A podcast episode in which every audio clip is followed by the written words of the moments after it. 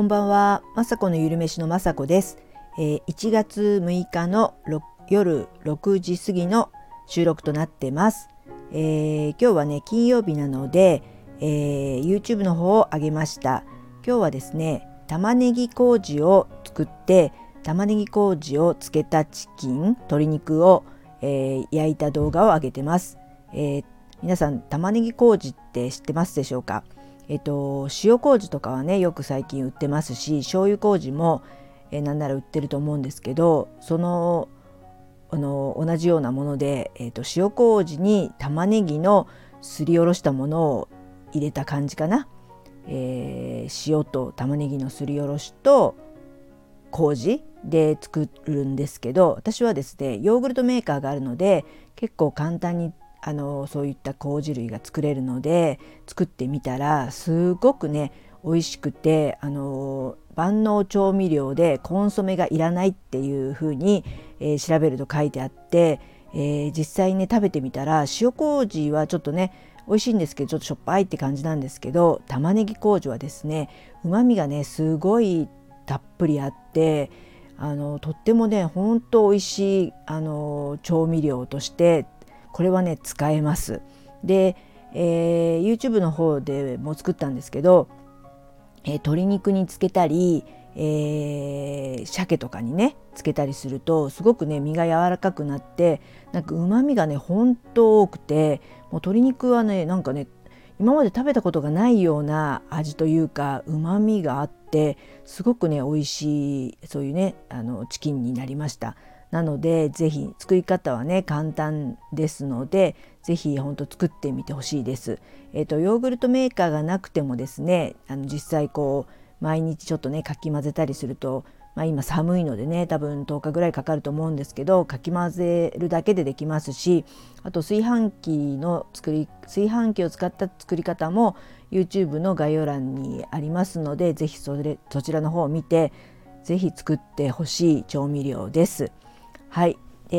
ー、こんなような感じでねちょっと最近、えーとまあ、みんながあんまり作らないかもしれないんですけど、えー、今年はですねやっぱりヘルシー路線の政子のゆるめしにしていきたいなと思って、えー、サブタイトルを50歳50代から食べたいご飯っていうのをちょっと、えー、加えました。まあ、サブタイトルなんで、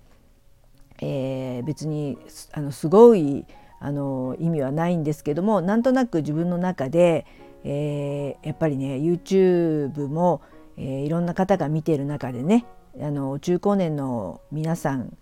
あのが見てほしいっていう思いもありますし自分がねやっぱりこうモチベーションっていうか健康的なものを作って食べたいっていうのがもともとあるんですけどまあこれからね本当に病気にならないようにやっぱね食べたもので人ってできているのでそんな感じで試作とかあとけん、まあ、研究っていうかあのいろんな人のねレシピとかも見て勉強するっていう意味でやっぱ50代から食べたいなって自分でも、えー、思ってるレシピとかをねこれからあげて、えー、今まで以上にね、まあ、健康的な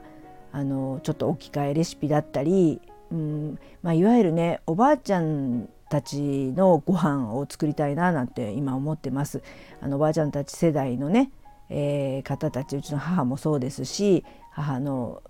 また母じゃないですけど本当昔からのね料理とかをちょっとねやってみたりしてそこに何かなんか健康になるヒントとかがねやっぱ隠されてるんじゃないかと思ってまああのねえー、まあ、時間も昔ほどね子育てに忙しくはないのでそういった料理もね作れたらいいななんて思ってちょっとサブタイトルも加えさせていただきました。あとはですね今年ちょっとねなんかなんとなくですけどまあ私ねあのブログとかって、まあ、昔ちょっと書いてた時はあったんですけど仕事の関係というかねなんですけどちょっと今年になってあのあのスタンド FM のルナさんが教えてくれてたなんか携帯でねあの気軽にできるっていうのでハテナブログをやってみようかななんてふとね思い立ったんですねあのお正月に。で本当携帯で簡単に登録ができてあの今3日ほど上げたんですけど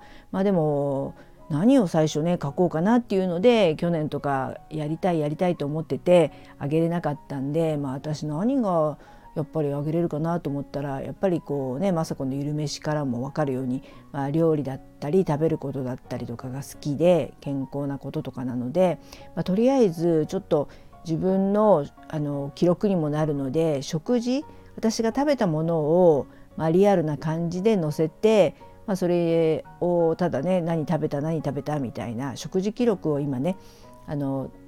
上げていこうかなと思って3回ほど上げてみました。もうそれがねまあどれぐらい続くか分かりませんけど本当携帯だと簡単に写真も貼れますしあの全然皆さんみたいに素敵なブログではないんですけど自分があこういうもの食べたんだっていうのが分かるっていう記録にもなるのでこれはなんか日記みたいにちょっと続けられるかななんて思って、えー、ちょっとね、えー、はてなブログ始めてみました。まだねあの皆さんに見せれるほどというか全然あれなんですけどまたねそんな感じであの、またね内容も変わるかもしれないんですけどまずはちょっと気軽に始めてみたので是非ねまた何かの機会があったら紹介させていただきたいと思います。はい、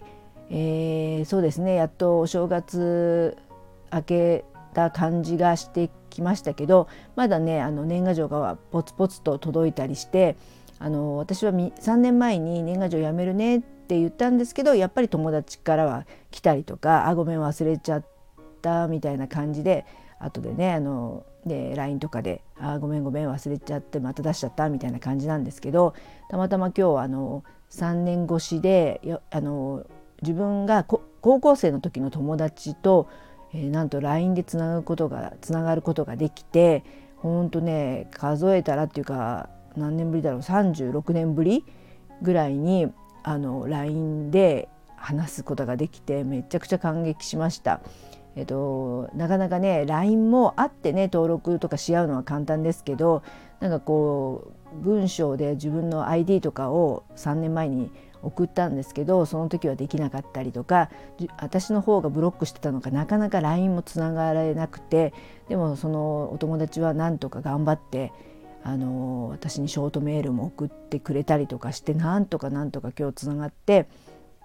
もう久しぶりにあの高校生だったお友達の顔がすごくもうね思い出されて会いたいねみたいな感じになってやっぱりねあのね年賀状やめちゃうとそうやって友達あの連絡手段がねこうやって忘れていっちゃって住所とかね捨てちゃったりするともう本当あのねつながれないのでやっぱ LINE でつながれたっていうのはとっても大きいですし、えー、もう少しねあの落ち着いたらというか、えー、お互いね私はだいぶ子供が大きくなったんですけど、えー、あのこちらのね今日つながった友達はまだ子供がまだまあ、高校生とかだったりするので落ち着いたら温泉でも行こうねとか落ちあの会おうねなんていう話ができてなんかすごくね